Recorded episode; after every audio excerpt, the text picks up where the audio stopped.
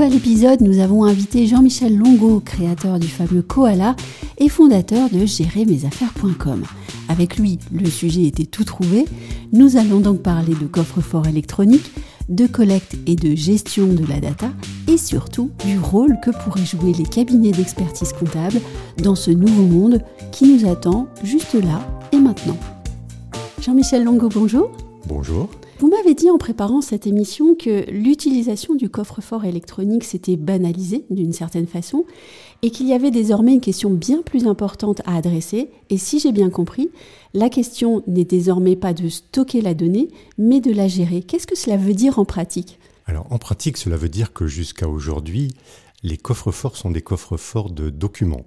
Des coffres-forts de documents, euh, c'est quelque chose qui est extrêmement mal pratique parce qu'il faut aller ouvrir le document pour accéder à une donnée. Euh, nous, ce que nous souhaitons faire, c'est, et ce que nous faisons, c'est avoir à l'intérieur du coffre-fort ce qu'on appelle une base de données structurée. Et donc, nous allons euh, stocker la, donnée directement dans cette base de données, et ça permet donc derrière de pouvoir travailler avec elle. Un exemple, euh, vous avez par exemple un, un code de coffre, un code de, ou un identifiant pour un service en ligne, eh bien, vous pouvez stocker directement cet identifiant euh, et, ce mot de passe, et donc derrière ouvrir directement euh, le service en ligne depuis euh, Gérer mes affaires. Vous m'aviez parlé de quelque chose de plus étonnant encore, puisque vous me disiez la donnée, il faut l'organiser, par exemple, selon un plan comptable. Tout à fait. Alors, nous avons créé ce que nous appelons le, la notion de patrimoine de données numériques. Oui qui euh, finalement, si on y réfléchit un peu, euh, chaque personne, vous-même, moi, et toute personne euh, morale, une entreprise, une association, a ce que nous appelons un patrimoine de données. C'est-à-dire qu'aujourd'hui, ces données, elles sont un petit peu éparpillées partout. Vous en avez chez vos conseils, vous en avez chez vous, vous en avez au bureau, vous en avez un peu partout. Ce qui fait d'ailleurs que, euh, à maintes reprises dans la vie, euh, dans les accidents de la vie, on est en quête, en recherche de données et quelquefois on, a des, des, pertes financières ou des pertes euh, extrêmement importantes en temps pour retrouver de la donnée. Là, l'idée, c'est de structurer tout ce qui représente un patrimoine de données. Alors, autant on a un plan pour le patrimoine de données personne physique et on a un plan pour le patrimoine de données personne morale. Et avec ça, c'est un peu comme un plan comptable, on organise tout le patrimoine de données. Ce qui a euh, d'ailleurs un énorme avantage, c'est que ça va permettre la transmission. La transmission, euh, si par exemple, je, je, comme on dit vulgairement, je casse ma pipe, euh, bah, mes, mes, héritiers vont pouvoir avoir quelque chose de structuré. Et Dieu sait que lorsqu'on a affaire à un héritage, très souvent on a euh, des, choses qui, restent dans, l'oubli et qui sont une perte nette. Et lorsque je cède mon entreprise ou lorsque euh, je m'associe avec quelqu'un, eh bien, euh, je vais pouvoir transmettre toutes ces données qui sont la richesse même de l'entreprise. N'oublions pas aujourd'hui que l'essentiel dans la vente d'une entreprise, c'est ce qu'on appelle la valeur immatérielle. Et, la valeur immatérielle, c'est le fonds de commerce, etc. Est-ce que l'organisation des données des entreprises est, désormais quelque chose de bien compris? Euh, sur les grandes entreprises, on va dire que là, oui. Sur les TPE, PME, ce dont on s'occupe en cabinet d'expertise comptable, là, je vais dire carrément non. Euh, Vous m'aviez même parlé de Far West. Oui, tout à fait. c'est ce que j'appelle le Far West, parce que moi, pour avoir été associé en cabinet d'expertise comptable, euh, tout le monde sait que l'une des grandes galères que, que, nous connaissons dans notre vie, c'est la collecte. C'est la collecte d'informations.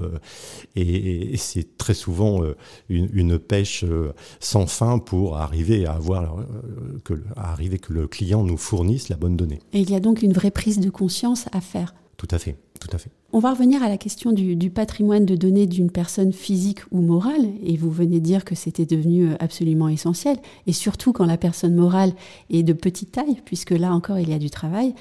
Euh, et je voudrais dire qu'au surplus, nous sommes désormais guidés par une réglementation européenne, puisque après le RGPD, il y a le DGA, et on ne parle pas du tout d'armement.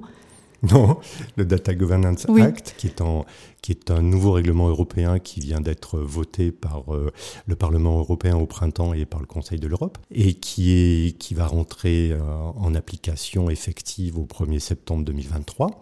Donc pour le moment, on est dans une période transitoire où les entreprises peuvent se préparer. Voilà. Et donc ce DGA est en train d'organiser ce qu'on appelle le marché commun de la donnée. Et qu'est-ce que ça va changer alors? Alors, marché commun de la donnée, c'est la prise de conscience que d'un côté, vous avez des gens qui ont des données et de l'autre côté, des gens qui veulent utiliser ces données. Mm. Et euh, le DGA, il va, entre autres, mettre euh, au milieu un nouveau métier qu'on appelle l'intermédiaire de données. L'intermédiaire de données, lui, il, il, va avoir cette seule activité, d'ailleurs, il n'aura pas le droit d'être utilisateur des données qu'il distribue, euh, mais par contre, il va veiller, il va avoir une éthique et il va veiller à la bonne utilisation de ces données. Et euh, naturellement, euh, moi je vois quelque chose qui est extrêmement intéressant pour la profession comptable, euh, où la profession comptable, à mon avis, a, a tout intérêt très vite de se positionner en intermédiaire de données par rapport à ses clients. Alors justement, on va en parler, puisque d'un côté, on a un nouveau métier qui va naître, avec des professionnels qui sont en train de se préparer. Et de l'autre, on a le métier de l'expert comptable et son cabinet qui va vivre une évolution, voire une révolution euh, extrêmement importante, et notamment en raison de la mise en place de la facturation électronique. Qu'est-ce qui va changer euh, dans les cabinets et quel est le lien avec la question de, la gestion de la data et ce nouveau métier? Alors, si on réfléchit bien, je vais être très provocateur. Oui. Euh, un cabinet d'expertise comptable aujourd'hui fait l'essentiel de son chiffre d'affaires, ou en tout cas une grande partie de son chiffre d'affaires, à vendre du déclaratif, des déclarations euh, fiscales, des déclarations sociales, c'est-à-dire quelque chose dont le client n'a rien à faire. Parce que le client, finalement, c'est effectivement très utile pour lui, euh, pour euh, sa, conformité, mais en tout cas pour son efficacité professionnelle, pour l'avancement de sa société, pour l'augmentation de son chiffre d'affaires, l'augmentation de sa rentabilité, aucun effet. Et en plus, il y est allergique. Et en plus, il est allergique. Et c'est vrai que moi, j'ai jamais vu un, client ouvrir son grand livre quand j'étais en cabinet comptable. Donc, vous, imaginez, on vend un produit que le mm. client ne regarde même pas. Donc, c'est un accessoire de l'impôt, c'est un accessoire des, des, prélèvements obligatoires. Donc, ce qui va changer, c'est finalement d'essayer de passer de ce cabinet de production mm-hmm. à ce que j'appelle le cabinet d'accompagnement. Où là, euh, eh bien, on va passer d'un travail en gros, toujours en termes provoquants, inutile pour le chef d'entreprise, à quelque chose d'extrêmement utile. Et nous, notre rêve, c'est d'arriver à transformer un certain nombre de comptables en assistants de direction à temps partagé pour leurs clients. Et alors, en pratique, qu'est-ce qu'il va pouvoir faire, cet expert comptable qui a compris l'enjeu? Qu'est-ce qu'il va pouvoir faire? Euh, L'idée, c'est euh, d'assister le client. Un, client, il passe à peu près 40% de son temps à faire de l'administratif. Donc, plus on va essayer de réduire cette part, mieux il va se porter le client parce qu'il pourra de plus en plus s'occuper vraiment de son métier. Donc ça, ça c'est l'intérêt. Donc en lui constituant un patrimoine de données numériques avec lequel il va se, dont il va se servir régulièrement, déjà on va lui donner un outil. Parce qu'aujourd'hui, le seul outil du client, ah, je vais être là aussi très caricatural, c'est son smartphone, et puis sa boîte mail finalement, euh, qui, est d'ailleurs sur son smartphone. Hein, et puis euh, et puis son 06 quoi. Mais à, côté, il n'y a, a, pas grand chose. Là, par exemple, je, oui. je, cite quelques quelques missions. J'ai tout à l'heure parlé de, de, la gestion de, de, la confidentialité avec tout ce qui est identifié en mot de passe. Dans une entreprise aujourd'hui, c'est le western. Mm. Vous en êtes partout. Je vais passer à autre chose, l'inventaire des contrats fournisseurs des contrats fournisseurs, aujourd'hui, vous en avez de partout, dans la camionnette, euh, chez le dirigeant, à son domicile. Et c'est toujours un problème pour le comptable, d'ailleurs, parce que pour le dossier permanent, on n'a jamais un dossier permanent qui tient la route. Mmh. Euh, l'inventaire des contrats, ça va permettre non pas de se positionner par rapport au passé, mais de se positionner par rapport à l'avenir.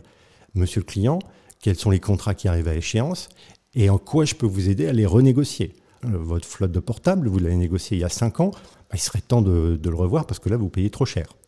Donc on va se positionner sur, des choses comme ça. On va se positionner aussi sur, par exemple, ce que notre produit phare aujourd'hui, qui consiste à, distribuer la, paye électronique. Donc on distribue la paye électronique dans un coffre-fort employeur qui lui-même va les remettre dans le coffre-fort de chaque salarié. Mmh. Mais en le faisant, en soulignant le coffre-fort employeur, ça je le souligne bien parce que c'est l'indépendance même de l'entreprise. Ça part pas d'une plateforme directement dans le coffre salarié, on fait une étape, nous, dans le coffre-fort de l'employeur, donc ce fameux patrimoine numérique. Donc voilà, je vous ai cité trois, trois missions, mais je peux vous en citer encore plus et je pense que nos auditeurs euh, se feront un plaisir de nous appeler et on pourra leur raconter. Merci beaucoup Jean-Michel Longo. Merci Anne-Sandrine.